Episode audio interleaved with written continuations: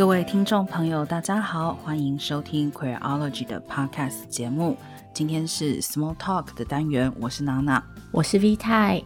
今天节目一开始要先感谢一位帮我们评价留下星星还有留言的朋友，叫做最近开始狂看电影的仔仔。你的留言我们看到了，非常谢谢你，是很温暖的留言，我们也会继续努力。没错，其实我每次看到这些留言，我都觉得，嗯，就真的觉得非常的感动，因为其实。大家也知道嘛，我们在节目里强调过很多次，我们其实一直希望就是扮演一个陪伴的角色，然后跟大家说故事，也听大家说故事。所以每次听到就是我们说出来的故事可以获得共鸣的时候，我都觉得做这些事情非常的有成就感。嗯，另外呢，今天节目正式开始之前，要跟大家说明一下，今天节目的形式会有一点小小的变化。嗯，基本上呢，之前我们也有说过，想 small talk 的主题不是一件非常容易的事情。虽然多数时候是 V 太在烦恼，但是呢，呃，有的时候我们也会发现，虽然从新闻事件出发，可是最后可能回归的一个大的要点。有的时候会出现一些比较重复的状况，所以我们也在周年节目之前就讨论过，就是希望可以为节目做一些小小的改变。那从这一期节目开始，我们会视情况，那么在一些时候，包含今天的节目，我们会做性别新闻的回顾，也就是说，每两周或者是每四周的时候呢，我们会一次汇集一些。台湾国内外呃重大的一些新闻跟性别事件，那当然也不排除有的时候如果有特定的主题，我们觉得可以非常深入的来聊，那我们就还是会用之前的形式来深入的聊一期节目。那我们在做性别新闻回顾的时候，就会以一个比较广度，而不是那么有深度的方式来谈，但是也还是会着重去讨论。呃，每一个新闻的可以切入思考的议题点吧。之所以会决定这个礼拜开始这个新的形式呢，当然是因为这两个礼拜其实在国内外发生了蛮多嗯有趣或者是说发人深省的性别事件。因为我跟娜娜两个人发现，我们对于每一个主题都相当的有兴趣，然后，嗯，每一个主题各自也都有很多细致的东西可以讨论。那所以觉得这是一个蛮好的机会，让我们用一种比较拉远距离的方式。那我们不会就每一个主题进入。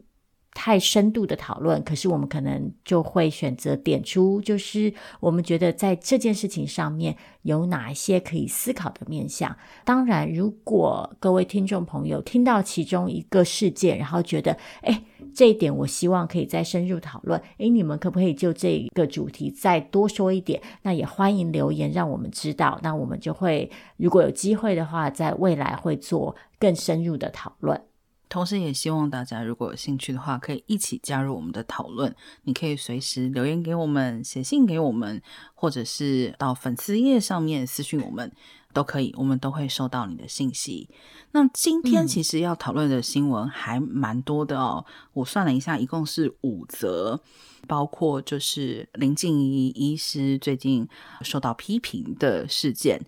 然后还有我们会呃讨论到这个以性解放代言人自居的童仲彦邀请周玉蔻 Coco 姐一起拍 A 片的事情，然后另外呢也会讨论到知名的黑人演员 Bill Cosby，呃他之前因为性侵然后被判入监服刑，但是最近他的判决被推翻，然后他出狱，还有小甜甜布兰妮控诉自己的爸爸以监护之名对他身心虐待。这四个新闻之外，最后还要讨个维密，就是 Victoria Secret 最近开始采用大尺码模特儿的事件，有一点多哦。那我们一一一件一件来吧。大家其实看到我这个标题，也可以想象，把这几个事件放在一起的目的是什么？就是其实从大部分的新闻里，我们可以看到，把这些新闻绑在一起的一个很重要的元素。其实当然就还是父权社会的性别规范跟厌女情结。嗯，大家可能听厌女情结这四个字听到有点腻了，但是没有办法，对，我其实讲的也有点腻了。可是其实我觉得，就是这几个事件刚好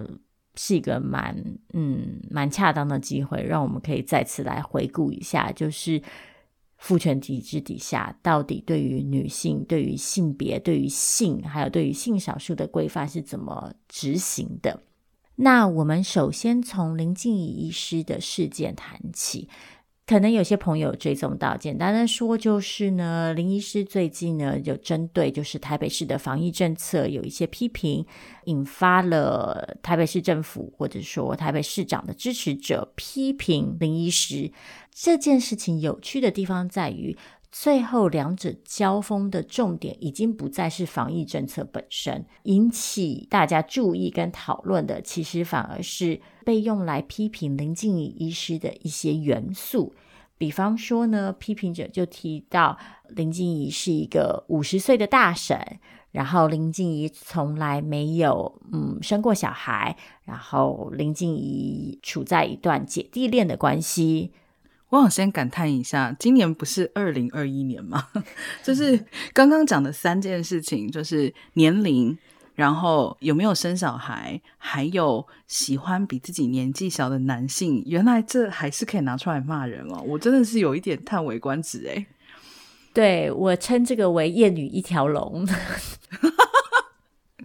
是大家就可以发现这三件事情基本上呢是我们在批评女人，尤其是公领域的女人的时候最常被用来讨论的三件事情，就是。年龄、外貌，通常这两件事情是绑在一起的。这个我们待会下一件事情也会提到。然后呢，一个女人的生育能力，因为这是用来评量她是不是一个合格的女人的唯一标准。然后再来就是女人的情欲，因为当女人的情欲不受规范的时候，这对于父权社会来说，当然就是一个最大的挑战。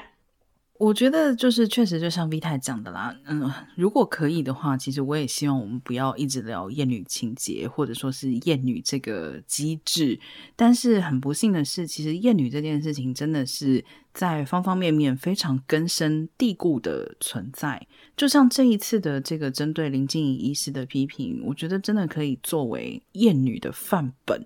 而且同时，他也很好的回答了大家常问的一个问题，就是那女人会厌女吗？当然会，因为这也像我们好几次强调过的，就是所谓的父权跟厌女，其实并不是单纯的就是说用男性与女性两种身份去划分开，它是两种制度，这两种制度其实会把我们所有的人都包裹在内，它只是根据不同的性别去。提供不同的规则以及规范的方式，所以女人、男人都会被包裹在厌女的机制底下。女人当然也会厌女，就像这一次是一名女性的护理师在批评同为女性的林医师。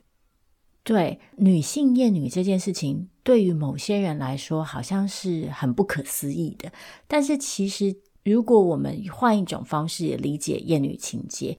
也就是厌女情结，其实涉及的并不是一种我们心理上的或是情感上的感受，而是一种社会属性。这是什么意思呢？就是厌女情结，它其实是一个社会行动，那它的作用、它的目的是用来规范不守父权社会规矩的女性。所以，对于女性来说，当女性自身内化了父权社会的规则，然后她们可以借由遵守这些规则，获得某些不被攻击的机会，或者是甚至是奖励的时候，这些女性自然有更充足的理由去挪用同样的父权规则来去约束那些在父权社会眼里不够典型、不够合格、不够乖巧。不够安分的女性，那可能有些人就会很好奇，就是说，那所以像林静怡这样子的一个人，到底是哪里不守规矩了？那其实我们刚刚也提到，首先，中年女子的情欲是一个不被父权社会接受的事情，因为对于父权社会来说，女性的职责就是在某个年龄之后进入稳定的一对一异性恋亲密关系，然后为父权社会里的男性提供家务劳动、提供生育劳动，然后在年长之后持续维持这个照顾者的角色。所以进入公领域的女性，其实就背叛了这个角色设定。对，就像 V 太讲的，可能是因为“厌女”这个词里面用了“厌”这个字。我们就会觉得哦，好像是讨厌，觉得这是跟一种情绪跟感受相关。但是很多时候，就像我们很常听到一句经典的话，就是我没有讨厌女生啊。对，但你讨不讨厌女生，跟你是不是符应这个厌女的逻辑，完全是两件事。这个厌女的厌，其实我觉得更好的理解它，应该要把它理解成剑翅两个字，基本上就是认为女性的性别角色以及她们被要求扮演的嗯角色，还有施加于她们的规范，就是让她们低于另外一个性别一等。像其实这一次的这样子的，就是所谓对林医师的批评啊，还有就是后来林医师的一些回复，有些人就会说啊，这就是反正是两个女生在那里骂来骂去，这种态度本身 其实就带有一种看低的意味，仿佛在说哦，这就是两个女人吵架，不值一提，没有什么重要的。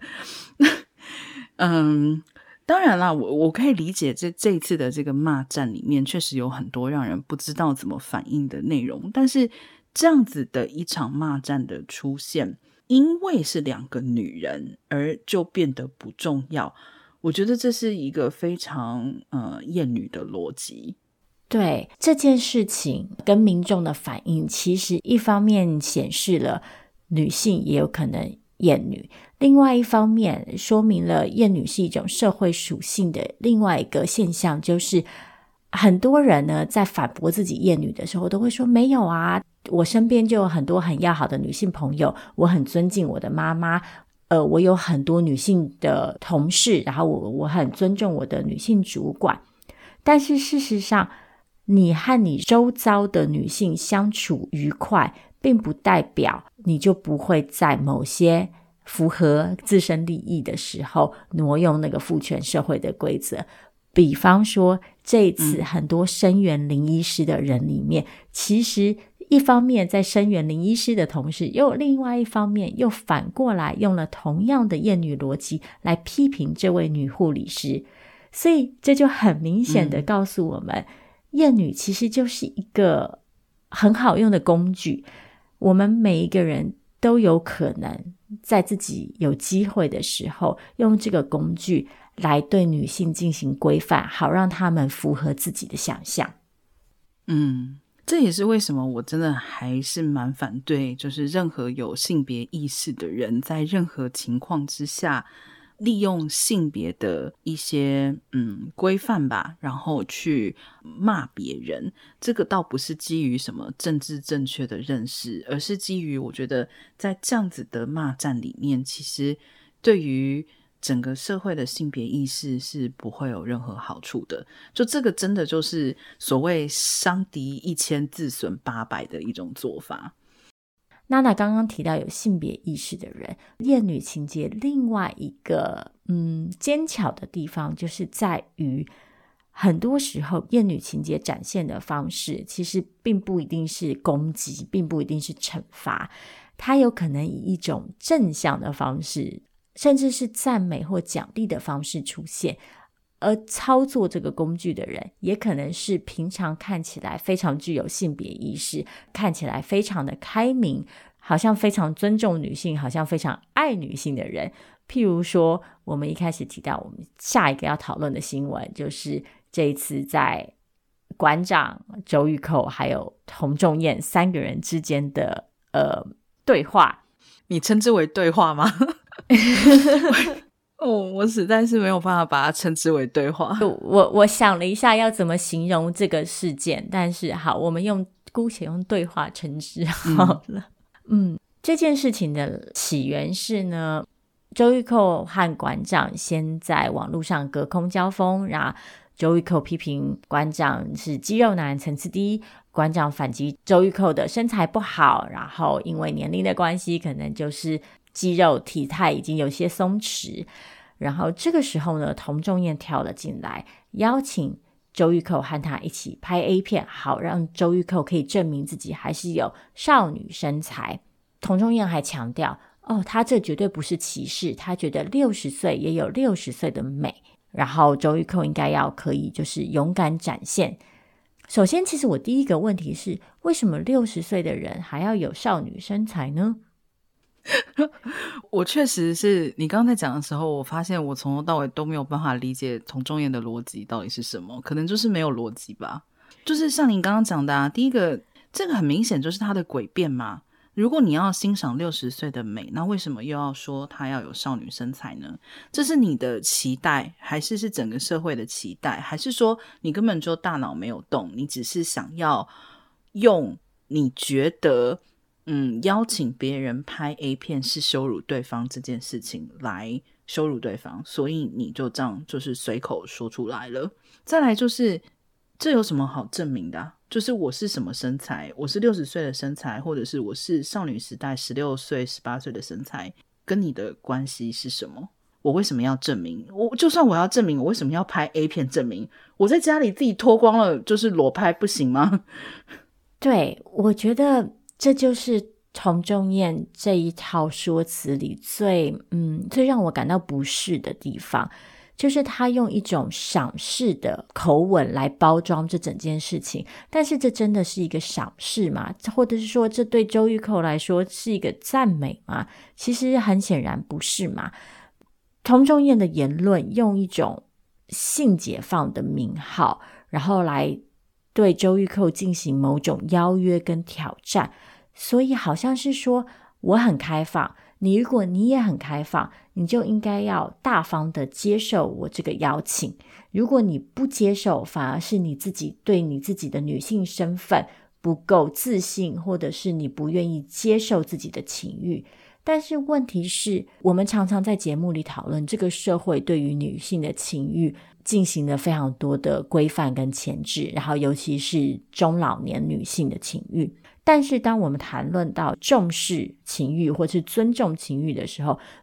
指的并不是随便哪一个人都可以对别人的情欲指指点点，然后下口令，然后决定别人要怎么样呈现、表现自己的情欲，而是说，我们每一个人应该都要有权利可以来决定自己的身体要怎么样的被欣赏、被享受。童仲彦的做法其实是利用了父权社会给他的这个资格跟特权，因为父权社会决定了男性可以对女性的身体跟性品头论足，然后可以打分数，所以童仲彦利用他在父权社会里的这个身份，然后把周玉蔻的身体、周玉蔻的性。当成一个供他自己消费，而且不只是供他自己消费，还有供他的支持者跟供各个围观的乡民们消费。所以在这里，周玉蔻其实是没有任何主体性的。其实“性解放”这三个字这几年真的是被误用跟滥用到，我觉得基本上已经是脏话了啦。不只是童仲彦，其实这几年也有非常多的人。在网络上会打着性解放的借口去提出性有关的行为，或是性有关的邀约，并且他们的态度就是像刚刚 B 太讲到的，如果你不答应，那就是不够性解放。问题是这个逻辑本身就是错误的，而且这个逻辑本身就是非常不性解放的一件事情。因为性解放的意思是要把选择权交给当事人，当事人怎么选？那都是性解放的一件事情。性解放指的是关于性的事情，我有完全的决定权。不管我是决定答应这个性的邀约，还是否定这个性的邀约，我不会受到威胁、胁迫，不会因为我的性别身份而被批评或者是嘲笑。这才是性解放，就是不以性的差异作为阶级去压迫其他人。所以。请千万不要 因为被说哦，如果你不答应我，就是很不幸解放，就跳下去。这个对方是完全不合格的。我一直都喜欢强调，我觉得性解放里应该要包含两个元元素，而且两个元素缺一不可，一个是自由，另外一个是平等。所以，我们追求性的自由，嗯、但是同时也要追求性别阶级之间的平等。我觉得童仲彦这次的发言，其实正好就是说明了，当我们一昧只强调自由，呃，忽略性别平等的时候，就会看到这个自由只能为某些人所用，或者某些阶级所用。像当童仲彦这样一个身份的人，很明显的把另外一个人的性当成商品，当成谈资的时候，他所收获到的反而是各种赞美、各种支持、各种把他英雄化的言论。这其实就很明显的再次宣告了我们的社会是如何看待、如何轻视、如何贱斥女性的身体跟性。嗯。那当然，这条新闻里面还有一些比较明显的问题，可能大家已经一开始就发现了，就是像这个周玉蔻跟馆长互骂“肌肉男层次低”啊，或者是呃“胸大无脑”之类的这种言论，其实是一直以来都存在的一种身心二元论。我觉得这是一件蛮有趣的事情。就我觉得我们社会在这件事情上面好矛盾哦。就我们一方面会欣赏。或者是喜欢去捧长得好看的人、漂亮的人，或者是外貌好的人，但是同一时间又忍不住的会去认为说，这些人可能就是肤浅。但是又另外一方面来讲，其实他也连带还有一个刻板印象，就是几乎所有的人都认为，比如说书呆子就是不会打扮，就念书好的人就是不会打扮，然后很土。我不太理解。这样子的身心二元论，就是到底是怎么有办法持续这么长的时间？而且，其实这个身心二元论呢，在女性的身上经常被执行得更为彻底。就是像大家一定都听过所谓“胸大无脑”这句话吧？然后呢，如果是以外貌作为主要商品或主要能力的女性，经常也会被贬低，因为大家会觉得这个东西没有价值。另外一方面，如果女性真的这么不在意自己的外貌，她们又会被批评说她们是不合格的女性。所以，嗯哼，女人在自己的外貌、在自己的性上面，其实经常是面临一种双面刃的状态，甚至是多面刃。就是你必须要符合某种标准，但是你又不能超过，你不能做到一种让人觉得。具有威胁性的程度，因为一旦你超过了那个父权社会可以接受、可以容忍、可以认可的标准的时候，你就会突然变成坏女人，或者甚至是疯女人，然后你就会遭到社会的管束跟批评。那谈到疯女人，大家应该就可以知道，我接下来下一个想要带大家讨论的新闻，就是小甜甜布兰妮的监护权争议。嗯，为了避免有些朋友不太清楚来龙去脉，我们简单的说一下：布兰妮在一九九八年的时候出道，然后成为两千年前后的时候家喻户晓、风靡全球的歌手跟少男少女之间的偶像。但是他的走红也为他带来非常多的压力，包括媒体对他的性生活、对他的约会生活、对他的外貌的各种。非常严苛的检视，然后包括狗仔对他不断的追踪，然后再加上工作的压力，导致他最后，嗯，在二零零七年的时候呢，出现了一些情绪上面的问题，因为情绪崩溃而让他的父亲有机会向法庭申请对他的监护权。那所以从二零零八年开始呢，他的父亲呢就。成为他的监护人，然后负责管理他的个人生活、他的医疗，还有他的财务。那延续至今已经十三年了。那最近这件事情呢，之所以成为讨论，一来是因为《纽约时报》在今年年初发布了一支纪录片，叫做《Framing Britney Spears》，讨论布兰妮从出道到后来所谓精神崩溃这段时间，她所遭遇到的不合理待遇。以及整个娱乐产业跟社会的厌女情节如何，嗯，我们说逼疯一个女人。后来呢，布兰妮也嗯向法庭申请，希望可以结束她父亲对她的监护。而在之前的听证会上，布兰妮也发表了一段二十三分钟的证词，其中多次提到他的父亲利用这个监护权来对他实行很严格的身心管制，甚至是虐待。要稍微补充一下的是，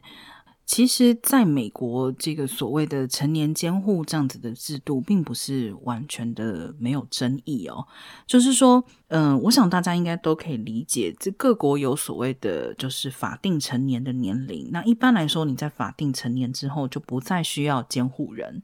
那所谓的成年监护，就是即使你已经成年了，但是基于各式各样的原因，最常见的就是认为你无行为能力，可能是因为身体的疾病或者是精神上面的疾病，认为你无行为能力的时候，即使你已经成年了，但是还是指派监护人给你，所以你就一朝回到解放前呢，就是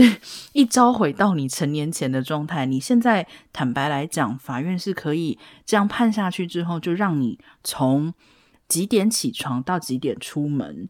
可能都要受到监护人的管制，并且他可以完全有大义名分，他可以说我是为了你好，我是为了你的健康，我是为了什么什么什么等等。那么这一次布兰妮的案子，在他的证词里面，为什么让人感到非常触目惊心？也为什么就是这个成年监护在美国有争议的原因，就是像布兰妮提出的指控，就包括他被迫绝育，呃，他的身体里面有避孕环，他被迫不能够把这个环拿出来，然后再怀一个小孩，包括他说他被迫要服用剂量非常重的精神类的药物等等。那么这些确实是在法律允许的范围之下，就是他的监护人可以施加在他身上的事情。这件事情最近的风波很大，不只是因为呃布兰妮做了这个二十三分钟的证词，一方面也是因为现在法院的初步判决其实是并没有把他爸爸从这个监护人的名单或者说这个职位上面移除。那这里面是有一些复杂的法律因素，不见得是说法官赞成他的爸爸对他做这件事情，但是单纯从监护人制度以及法的角度上面来讲，法官目前的选择是他不会把他爸爸从监护人名单上移除，可是布兰妮可以打一个新的官司，那就是直接要求法院取消这个所谓的成年监护，让这成年监护这件事情不再存在。但即使是这件事情，也有非常复杂的地方，因为他现在应该是因为 under 监护的关系，所以他没有办法雇佣自己的律师，他必须要使用所谓的公社辩护人。我觉得这就变得非常吊诡了，就是我要在法院上面为我自己争取权利，但我又不能自己雇佣律师。当然了，这就看你对就是公社辩护人的这个制度，你就是相信他能够发挥多大的作用吧？嗯。布兰妮的事件其实有非常多可以讨论的面向，像刚刚娜娜已经提到的，就是监护权制度本身的合理性跟是否被滥用这件事情。二来回到布兰妮本身，一个可以讨论的面向，当然就是整个影视产业是如何赋予女性一个刻板的形象。要求女性符合很多特定的父权社会的规则，在这些规则底下，女性演艺人员面临了哪些压迫？然后这些压迫又如何的伤害了这些女性？那尤其像布兰妮的例子里，更特殊的一点是，她其实是从童星出身。那我们也看到很多从童年时期就出道的女明星，在成长的过程当中，都会受到非常多的嗯额外严苛的检视，包括对他们整个青春期的发育，包括对他们的嗯所谓的转型，然后对他们的私生活、对他们的约会、对他们的性生活的一种过度的关注。以及这些女性时时刻刻必须踩在一个很微妙的线上，就是她们一方面要证明自己是长大了，从女孩成为女人，但是她们在这个长大的过程当中呢，又不能触及父权社会那根敏感的神经。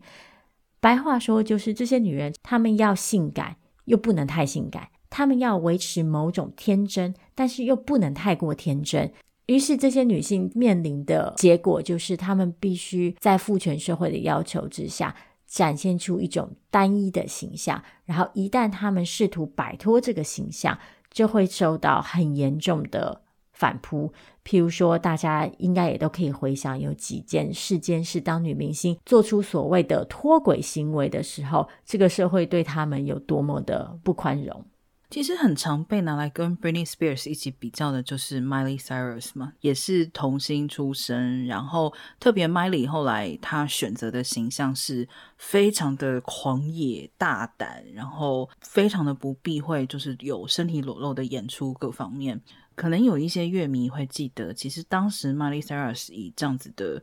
颠覆性的形象，呃，不能说是出道，因为他以前是迪士尼的童星，就是大家要知道，他以前是那种知心大姐姐的唱跳形象，就是隔壁的邻家温和大女孩。然后忽然在他成年之后，他选择这样的一个路线，他当时也是同样受到了巨大的批评，各种来自歌迷的、来自演艺圈里面的前辈的都有，很多人就认为他不珍惜自己。才会做这样子的选择。其实我觉得这个背后真的是一套不自洽的逻辑，但是这个逻辑偏偏就是出现在我们的社会里面。我们一方面就像 V 太讲到的，呃，很多时候认为女明星要性感，几乎这成为女明星的。就是代名词，我们几乎很难很难去接受一些嗯不符合特定审美的女明星。我不是说不存在，但是我们必须承认这样子的情况非常的少。但是在我们去追求某一种特定的性感形象的时候，这个性感又非常的狭窄。他们只要性感的超出了某一种既定的想象，立刻就会被打为就是不检点啊。然后，或者是没有办法表达出正向的一种态度等等。嗯，我觉得就好像，其实，在布兰妮发疯之后，所谓的发疯打刮胡哦，让我觉得最惊讶的一点就是，有好多人就是好像很自然的接受了布兰妮疯掉这件事情。没错，就仿佛这是一件再平常不过的事。就是哦，对了，美国反正疯了这么多从童星长大的就是演艺明星，布兰妮不是第一个，也不会是最后一个。就我不了解，这怎么会是一件不重要的事情呢？这难道不就是反映出了整个社会或整个演艺圈有多变态，才会把一个人搞疯掉吗？难道一定要发展到如此不幸？就是像在韩国的演艺圈，女明星什么事情都忍气吞声，然后最后不得已选择自杀的时候，大家才觉得这是一件非常沉痛的事情吗？而且最惨的是，大家觉得很沉痛，可是真的有发生改变吗？再往下讲，关于就是所谓疯这件事情，我就要打刮胡，就是。我觉得女人本身就非常容易被冠上“疯”这个字。你只要稍微大声一点，你只要稍微做出就是别人觉得你不应该做的事情，你立刻就会被冠上就是疯的，情绪波动太大的，呃，大小声的。其实就回到我们开头讲的，今天选的这几条新闻背后，真的都还是有非常明确的厌女的逻辑在运作。我觉得这个其实讲到底就是可以说是逼疯布兰妮很大的一个原因吧。对，就像娜娜说的，这个疯一方面被大家视为一种必然的结果，另外一方面也被视为一种女人天生的本质，就是好像女性就是歇斯底里的，女性就是没有办法控制自己的情绪的。然后呢，当这个疯被本质化的时候呢，他们就被用来当成一个合理的一个正当的理由，让我们进一步的去否定女性，去拒绝倾听女性，去拒绝相信女性。所以，当一个女性被呈现出疯的形象的时候，我们就给了自己一个看似合理的借口，是所以从现在起，他们说的话都不重要。那这其实就是父权社会。最常用来把女性消音的一个手段。我们讲白话一点，其实做出脱轨行为的男性也不在少数。但是这些男性通常即使在脱轨之后，他们都还是有很多的机会可以为自己发言，他们说的话还是可以被听见。甚至很多时候，这些男性的脱轨会被视为一种反叛的象征，他们可能只是一种。Bad boy 的形象，他们只是嗯狂野不羁，然后不受拘束。但相对的，女性从来就没有这种奢侈。女性只要一旦脱离了常轨，她们就是不被信赖的，嗯，有危险的，甚至是不道德的。所以，为什么我们会说这件事情跟厌女情节息息相关？就是这样，因为说到底，最终这些机制所导致的结果，就是把女性放到父权社会里一个特定的位置上，她们必须安分守己，她们必须扮演特定的角色，必须呈现出特定的形象。一旦这些女性不受控制的时候，我们就会用各式各样的言语、各式各样的工具、各式各样的抹黑，去让她们变得不能被接受。不管是去批评他们没有尽到女人的职责，例如生育，还是去批评他们不够理性、不够健康、不够道德。好。那我觉得我们接下来就可以来讨论一下，就是天才老爹 Bill Cosby 的案子。这个我觉得大家应该都有知道梗概啦，就是 Bill Cosby 他早些年演这个天才老爹的呃影集。嗯，我想跟我们年纪差不多的人应该 都非常的有印象，就是小时候算是非常重要的周末娱乐。他也是以这个形象哦，就是这种美国亲和老爹的形象，非常的深入人心，似乎大家都觉得他是好人。我在这里倒并不是要去评断说他是好人还是坏人，我只是要说，其实，在荧幕上的形象跟一个人底下的私生活，其实确实是两回事。那这个就是我觉得我们从布兰妮的案子里面，我希望大家至少能够了解到这一点吧。就是他在舞台上看起来多么的热力奔放，他可能回家也会有 having a bad day 的时候。这种时候，真的其实我们可以 leave them alone 就好了。那 Bill Cosby 的案子其实纠缠了很多年哦，他在历年来其实好几次的有非常多的呃女性出来指控他，表示遭到他下药强奸。案子打了非常久的一部分原因是在于很多案子非常的久远，欠缺物证。那在欠缺物证的情况之下，使得庭审进行的非常的困难。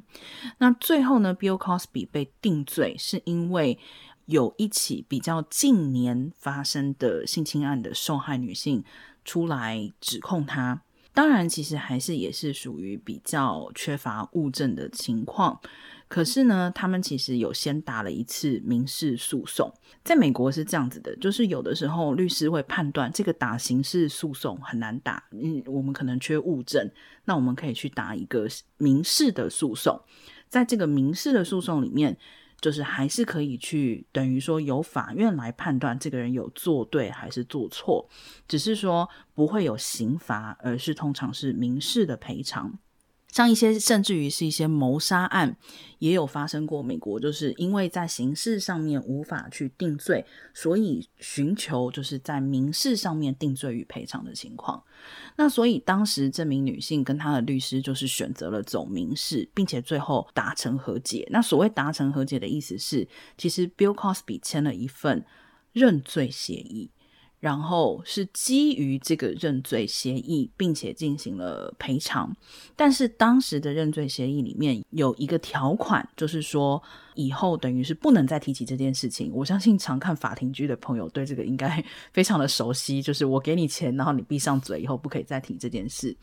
但是后来，辩方的律师其实是用这一份自白，然后再去打刑事诉讼。所以这一次，其实最高法院推翻的是这个部分，认为这个部分在程序上面逻辑不正义，而不是说 Bill Cosby 无罪。所以其实那一天这个新闻出来的时候，我看到觉得最痛苦的一些评论，就是有一些人会很得意洋洋的。就是说，你看，Bill Cosby 就是无罪，不，他不是无罪。法院只是说这个程序有瑕疵，所以我们不能继续关着他。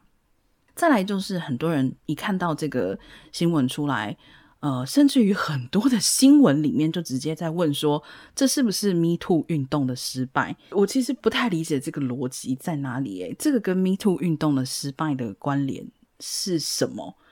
就是 Me Too 运动，难道目标是把每一个性侵犯都放进牢里面去坐牢吗？我觉得从来也没有设定过这样子的目标吧。但是就是出了这样的事情的时候，马上 Me Too 运动就会受到质问，就好像仿佛这一切都是 Me Too 运动应该要负责。哎，其实啊，老实说，我觉得会问出这种问题的人，心里期待的答案就是想要听到对 Me Too 运动失败了。那首先，其实第一个问题就是怎样叫做成功，怎样叫做失败？对于 Me Too 这样子的一个运动，嗯，这两者的定义分别是什么？又 Me Too 运动是一个什么样子的运动呢？就像娜娜刚刚说的，Me Too 运动当然其中一个重点是希望可以救责，希望可以让过去没有被发掘、没有受到惩罚、就没有得到相对的正义的事件可以被揭发，然后正义可以被。嗯，建立，所以对于当事人就责，然后让他们获得某些惩罚，确实对于许多人来说是某种公道的表现。但是另外一方面，我也一直觉得 Me Too 运动另外一个重点，或者说更大的重点，其实是。一来，我们让女性终于有机会取得这个发言权，去说出来这么多年以来发生在女性身上的事，然后让女性可以被相信，可以被倾听。另外一方面，Me Too 其实真正的关键应该是要挑战我们怎么去看待父权社会里的性别规范，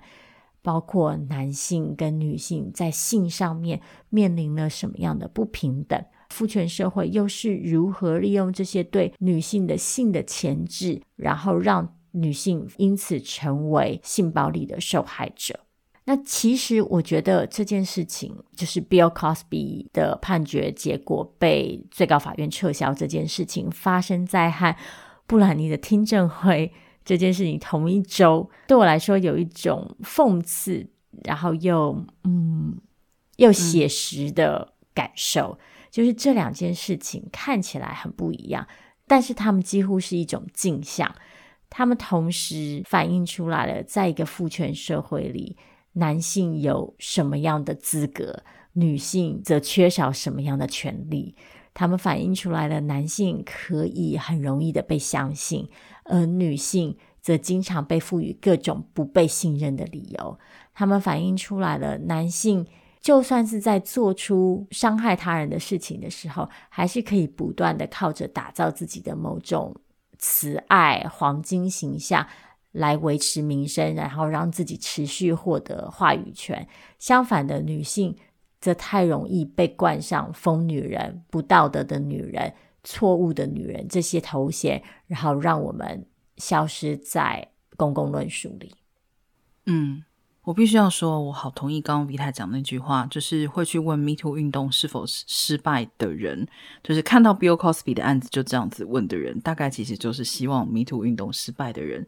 才会这样去问。因为其实 Bill Cosby 的这个案子，同时最近还有一种评论很常见，就是会说，你们为什么不早点讲？就是讲说这些受害者为什么不早点讲？你如果早点讲出来，比如说你去验伤，你去报警。那他们就会握有所谓的证据，然后就好像似乎这样就可以非常顺利的让 Bill Cosby 被定罪，或者是去服刑。但是事实上，我觉得会去问为什么这么多女人之前不说的人，基本上。大概就跟会去问 Me Too 运动为什么失败的人，可能就是同一群吧。他们可能自己都没有理解到，当你在期待 Me Too 运动的失败的时候，你基本上在想的就是堵住女性的嘴。如果你想的是要堵住女性的嘴，那你又怎么能够去问这些女人之前为什么不说呢？事实上，在父权社会跟厌女逻辑之下，说出来是一件非常困难的事情。就像我们刚刚也提到的，女性被要求符合某一种形象，而且这个形象就是，它并不是说你只能清纯，甚至于他是希望你是性感的，但是你只能在符合规范里面去性感。被性侵这件事情，那么你就是一个失格的女性。那么。我们就没有必要听你说话了，就跟那个所谓疯女人的情况是一样的。当你犯了错，当你不符合某一些特定的角色的规范的时候，你就直接失去了说话的资格。所以我觉得啊，如果要做一个结论的话，我的结论就会是：如果你看完 Bill Cosby 的新闻之后，你的反应是为什么女人之前不说？如果这些女人早点说，事情可能就会不一样。这可能才是 Me Too 运动的失败。而且，如果你会有这种反应的话，你可以先告诉你自己的一件事情，就是正因为我有这种反应，所以这些受害者不敢说。因为不管他们什么时间点说出来，最终都会有人质问你为什么不早点说。这才是在性侵事件里面要为自己发言最困难的地方，就是不管你说了什么，都会有人找到某一种方式、某一种角度来质疑你。嗯，好，我们最后看一条就是维密的新闻吧，稍微正面一点点的新闻。对，我们总是还要传达一点就是正向讯息的，不然大家应该有听出来，就是我跟娜娜的声音已经越来越低沉，就是我们这集节目录到最后，我们俩现在都有点忧郁了。那为什么要讨论维密呢？是因为维密最近终于推出了所谓的 VS Collective 计划，就是 Victoria Secret Collective 啊。什么叫 Victoria Secret Collective？他们其实就是邀请了七位，包括大尺码女模，还有女性足球员。以及跨性别超模等新形态的代言人来代言他们的产品。对不起，我其实还是虽然我们说要正向一点，我还是忍不住要吐槽维密。就是这不是就是明摆着，因为你们这几年已经卖到没有人要买了，所以终于被迫接受了你们以前那种卖性感、教女人讨好男人的方式已经卖不出商品的现实吗？你们已经落后了好吗？已经多少品牌早就已经痛改前非，你们已经太晚了。就是大家知道，维多利亚的秘密一直以来是以走某种非常的刻板的性感路线出名的，每一年也都会有就是大型的内衣秀，那主打的永远都是同样身材的女性。那当然，他们在历年来有尝试做一些微小的突破，譬如说，当年 Tara Banks 是第一位维多利亚的秘密所雇佣的黑人女模特，那这两年他们不管是为了多元，还是为了满足市场需求，他们也开始雇佣越来越多的中国模特儿，譬如说刘雯啊，嗯，但是整体来说，大家应该都会同意，就是维多利亚的秘密一直都不是一个以多元为长处 的所在，这样子。那这一次，嗯，我们对于他的新的计划，嗯、一方面。其实大概很多人的反射就会是啊，这就是政治正确，这就是逮着这个机会只想要再捞一笔。那就像娜娜刚刚说的，这其中很有可能很多都是出于商业考量，因为旧的商业模式已经不管用了。但是在与此同时，如果我们还是要加一点就是正向的讯息的话，其实这件事情还是可以告诉我们代表性的重要。呈现多元身体，呈现多元性别，对于整个社会，我一直还是相信是有正向的效益的。当我们可以在我们的大众文化里看到更多不同的样貌的时候，嗯、一方面这才能忠实的反映我们的真实生活样貌；另外一方面，这也会带给。在真实世界生活里的人，一种正向的感受就是：OK，我有被看见，我的存在对于这个社会来说是重要的，是有意义的。嗯，我觉得 Vita 讲到一个很重要的重点，就是其实代表性这件事情还是有它的必要性，因为这也是我们一直以来在讲的，就是。不要单一的叙事，也不要相信单一的叙事。那要做到这一点，其实就是有赖方方面面，我们生活中接触到的各种叙事，其实都去拥抱代表性，都去拥抱多元性。但当然也会有人批评啦，就说这个就是表面功夫吧。就是说，反正我就是放一些这种呃，你们觉得很政治正确的模特儿到我的舞台上面来，就好像就是皆大欢喜这样子。那确实不能否认的是，时尚产业背后其实还有很多其他的问题。但是我觉得也不能说这个就是虚伪的政治正确。政治正确这几年也是好像大家就把它当成一个脏字在用，但其实政治正确的存在。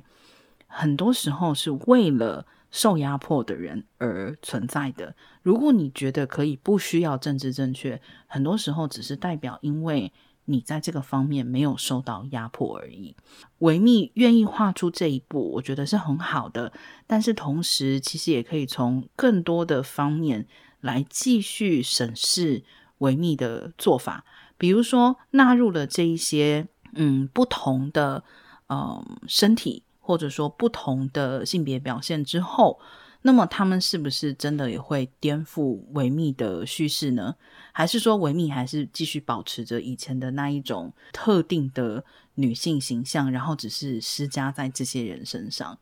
还有包含就是维密作为一个这么大的服装的集团。他是不是可以在除了做到代表性之外，还有更多他们可以施力的地方？我们都知道，时尚产业经常有，比如说劳工剥削的问题等等。那么，是不是也可以在这个方面也继续的去监督维密？嗯，我觉得最后我们可以问的一个问题就是：当维密这样子的公司做了这样一个计划，然后主打的就是。各种形象的女人都可以是美丽的，都可以是性感的。我其实常常下一个想要问的问题就是：嗯，我作为一个女人，我一定要追求美丽跟性感吗？我有没有可能不把性感或不把美丽当成一种成就呢？那这样子又有什么问题呢？这所谓的多元有没有可能扩展到，就是我们甚至不需要再用任何一个。